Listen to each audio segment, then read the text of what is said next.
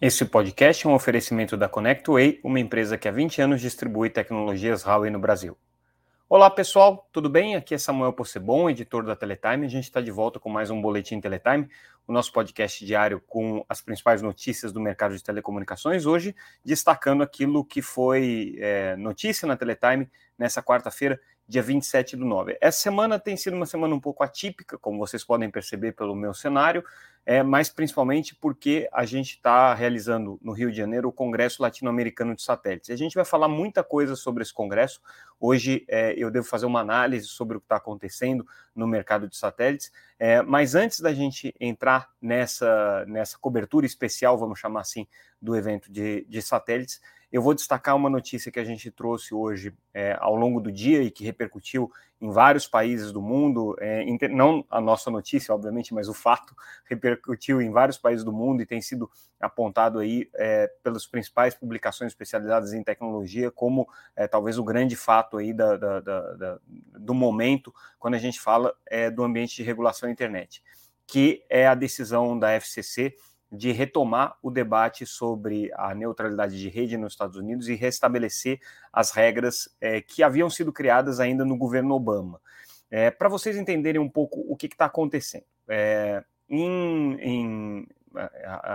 durante o período da gestão é, Obama, isso obviamente a gente está falando aí já de é, alguns anos atrás, é, a gente tinha um, uma regra que tinha sido estabelecida pela FCC que, de alguma maneira, é, estabelecia que a internet deveria receber o mesmo tratamento regulatório é, dos serviços essenciais, lá dos, dos, dos, serviços considerados essenciais nos Estados Unidos, que basicamente são serviços de é, telefonia. É, e isso significava que é, a FCC tinha poder de estabelecer regras mais duras para esses serviços. E uma das é, regras que foi colocada era justamente é, a regra de neutralidade de rede. Então, o governo norte-americano, mais ou menos ao mesmo tempo que é, o Brasil, ali com o seu marco civil da internet, estabeleceu também as regras de neutralidade, colocou que naquela ocasião não haveria espaço para você ter qualquer tipo de degradação de tráfego, de interferência do tráfego ou de priorização do tráfego de internet por parte das empresas de telecomunicações com relação aos serviços que estavam sendo prestados é, na rede é, de, de, de, banda larga.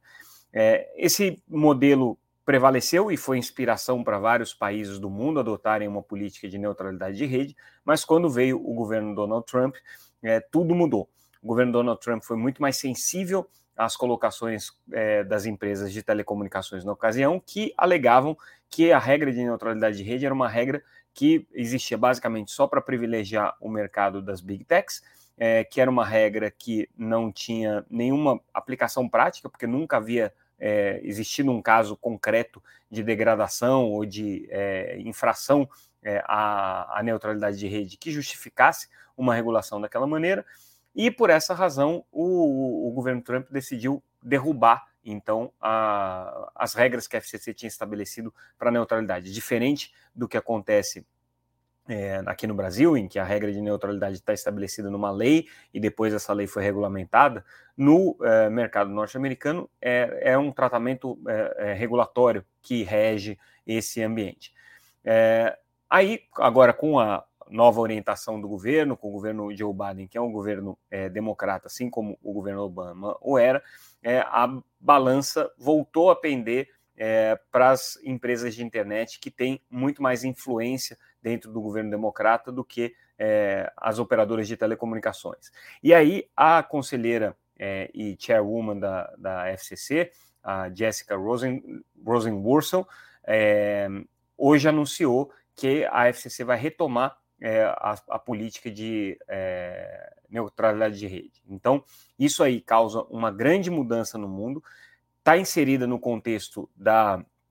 é, regulação de internet, porque é, a regra de neutralidade de rede não sendo praticada nos Estados Unidos, ficava até difícil para as empresas de internet justificarem que outros países viessem a discutir qualquer tipo de é, política, por exemplo, de remuneração é, de infraestrutura pelo, pelos grandes usuários da, da internet, pelas grandes é, plataformas de internet, quando o próprio mercado norte-americano é, privilegiava ali o livre mercado, a livre negociação entre as empresas. Uma coisa que é interessante de notar é que durante esse período, né, em que a neutralidade não é, vigiu, não houve nenhum episódio notável né, que a gente possa dizer que as empresas de telecomunicações tenham abusado do seu poder de mercado ou tenham bloqueado qualquer tipo de acesso, ou mais é, é, especificamente, que tenham exigido a cobrança ou pagamento é, de algum tipo de taxa é, pela internet. É, e isso, é, de alguma maneira, né, corrobora a, a, posição das empresas de telecomunicações, que em nenhum momento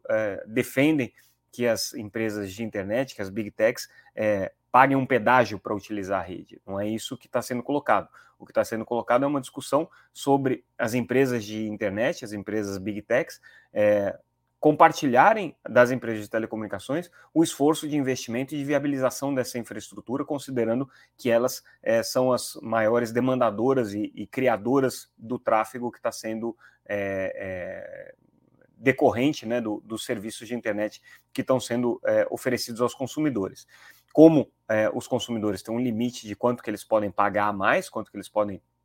é, é, desembolsar pelo acesso à internet, então é, essa, esse reequilíbrio aí de, de contas, né, considerando os investimentos que precisam ser feitos, considerando a rentabilidade dos serviços, as oportunidades de negócio que são geradas pela rede, deveriam ser compartilhadas pelas empresas, tanto empresas de telecomunicações quanto pelas empresas de internet. Esse é o debate que está colocado. Agora, essa decisão da FCC, indo adiante, é, muda bastante, porque daí passa a ser um regulador do principal mercado é, de internet do mundo, do principal mercado onde estão estabelecidas as big techs, é, que lá não vai se estabelecer nenhum tipo de regra. Claro que é, essa discussão de neutralidade é uma das partes da discussão do fair share ou do network fee, ou chame-se como quiser. Né? É, o, que, o que acontece é que, é, para além é, dessa discussão de neutralidade de rede, precisa haver um entendimento comercial com o aval dos reguladores. Só que quando tem o argumento da neutralidade de rede, fica muito mais difícil de ter qualquer negociação, porque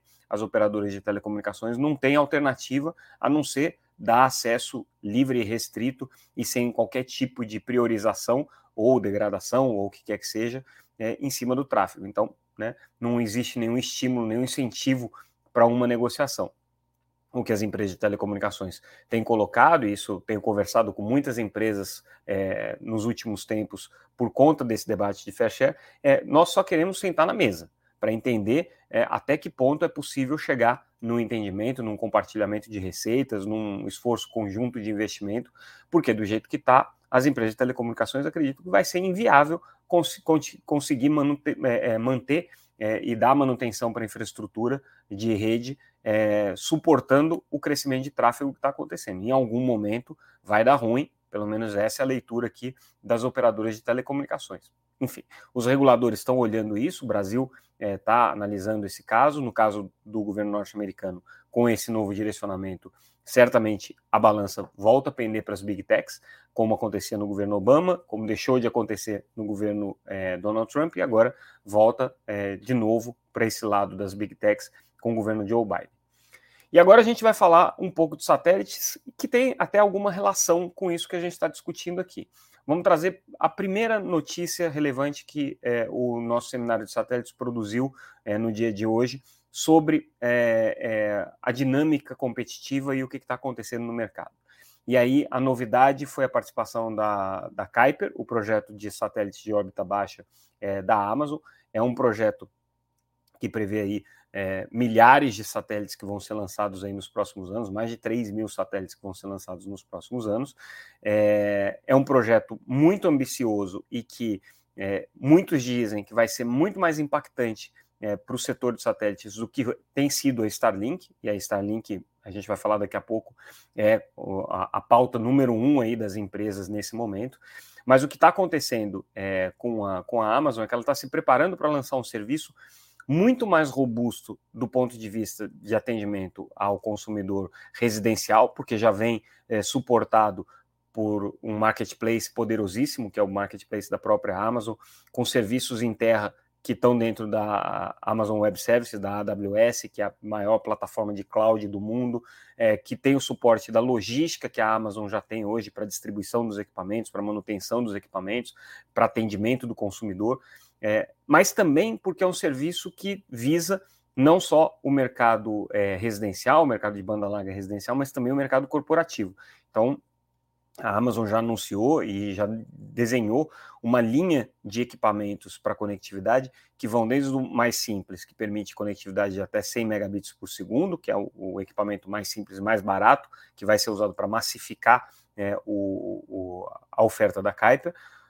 até um serviço intermediário, que é um equipamento um pouco maior, mas que já permite velocidades aí da casa de 400 megabits por segundo, até um equipamento de nível enterprise, né, voltado para o segmento corporativo, com especificidades, com é, é, capacidade de atender esse mercado corporativo e principalmente o mercado de operadoras de telecomunicações, com backhaul,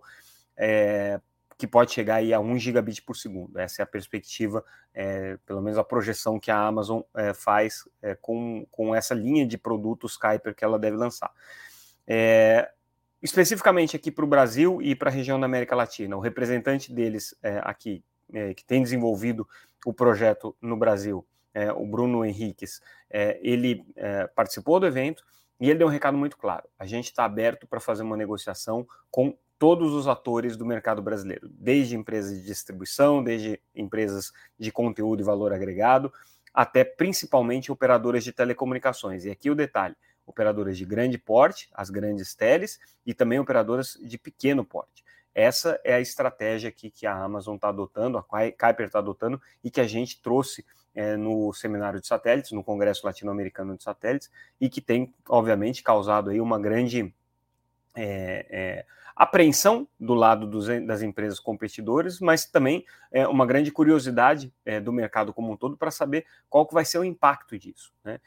E aí é, a gente pode projetar, né? Se nesse momento a Starlink, que é a principal operadora de satélites em órbita baixa, é, que tem adotado justamente uma postura muito agressiva é, de comercialização é, nos mercados emergentes, onde ela já está atuando. Aqui no Brasil, especificamente, já chegou a 90 mil é, assinantes, usuários de banda larga, a gente destacou isso, e tem causado aí um rebuliço no mercado de satélites. Quem acompanha esse nosso boletim pegou a cobertura do Mobile World Congress em Barcelona, em que esse tema de satélites teve na pauta. Uh, pegou a cobertura que a gente fez da Satellite 2023, que aconteceu em Washington em março, em que esse assunto foi pauta dominante. A gente vem tratando desse tema no nosso noticiário de maneira recorrente. E hoje, é, aqui no Congresso Latino-Americano de Satélites, que acontece no Rio de Janeiro, é, isso aí ficou mais evidente ainda. É, é um congresso que tradicionalmente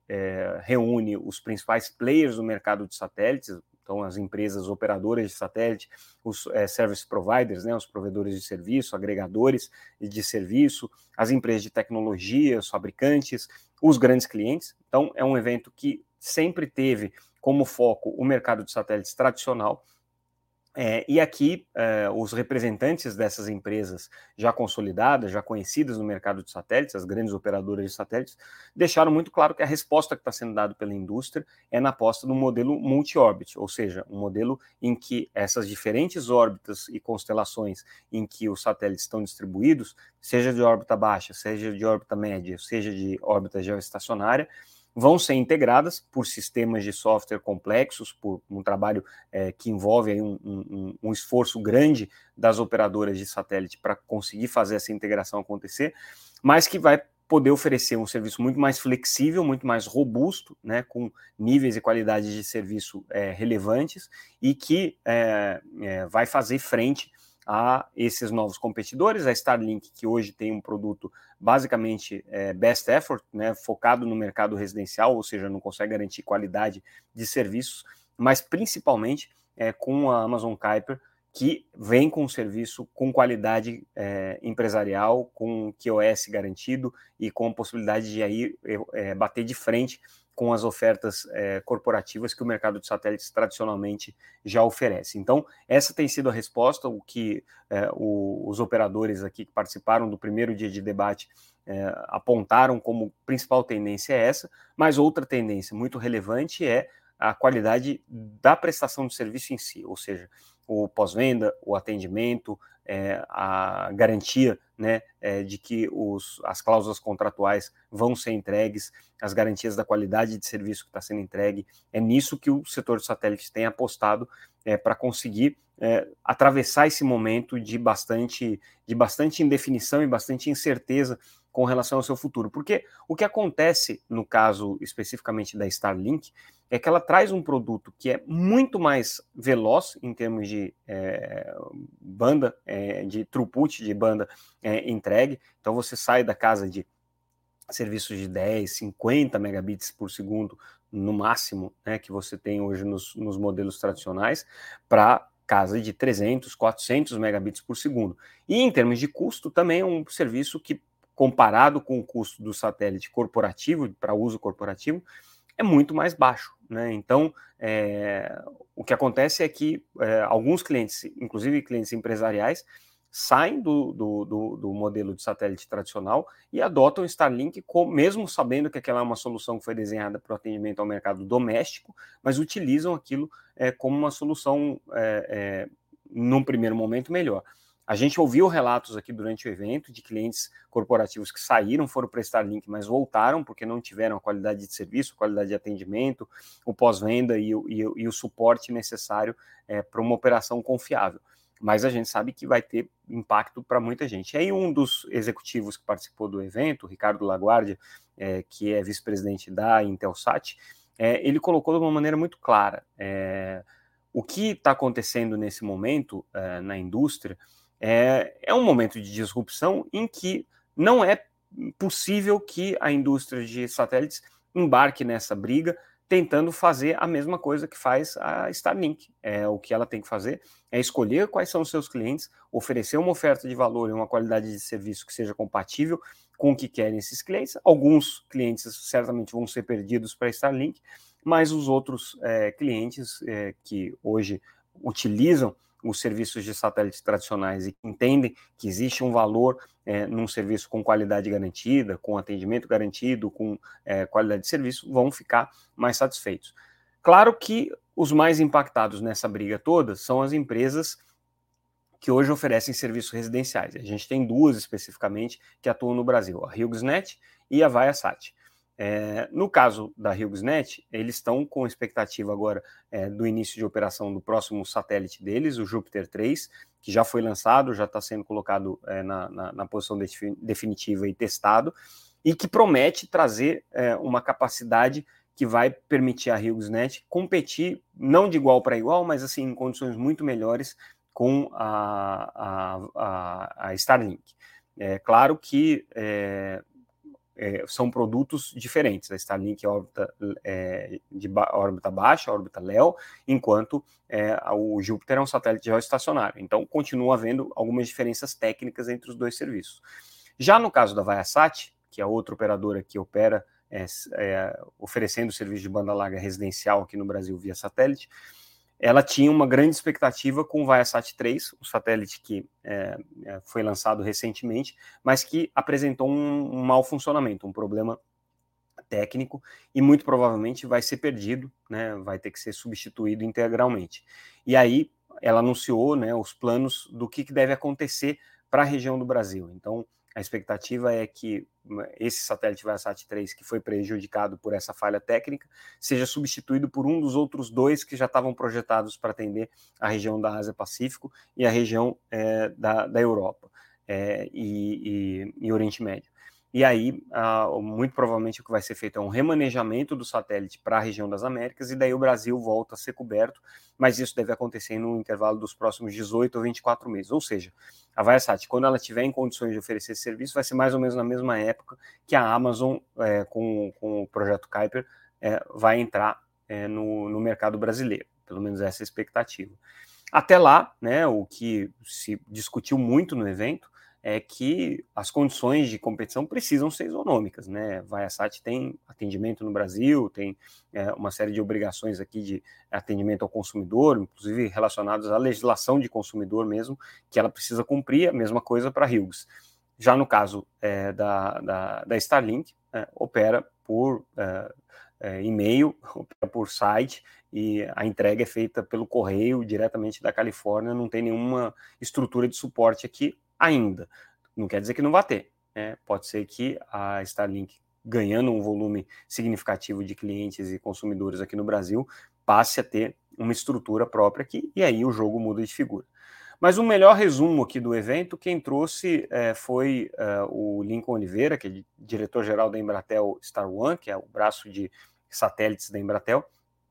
e o que ele colocou é, nesse, nessa, nessa fala dele é que talvez o mercado de satélites esteja passando hoje pela maior transformação, a mais intensa transformação que já foi vivida aí nos últimos pelo menos 25 anos né, da indústria. E isso tem implicações. Então, certamente, ao final desse processo aí de transformações, é, nem tudo será como é hoje e nem tudo vai é, continuar é,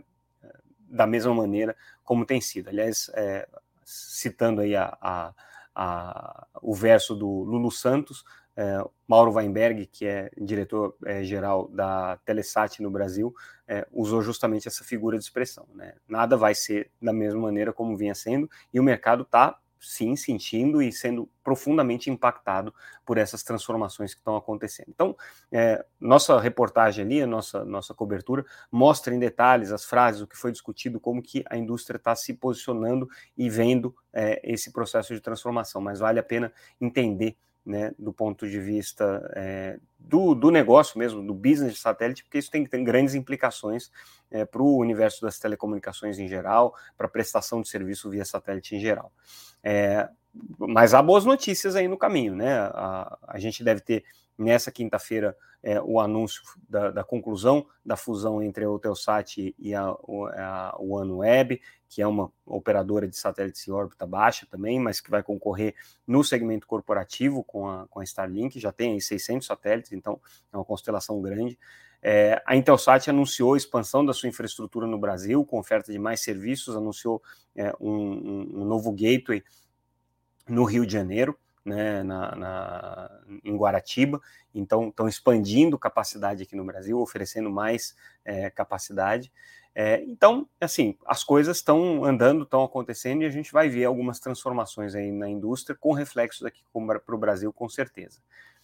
E a gente fecha o nosso boletim de hoje com uma repercussão do plano de conectividade que foi anunciado pelo governo ontem, conectividade em escolas, que foi anunciado pelo governo. É, a Abranet, a associação que reúne algumas empresas provedoras de internet, comentou dizendo que existe aí ainda um grande desafio para esse plano, né, que é conseguir chegar nas regiões mais distantes e conseguir atender o consumidor é, em todos os é, níveis né, de, de é, dificuldades e, e, e carências que hoje se apresentam no Brasil. Então, é, na, na visão da Abranet, é, existe um, um,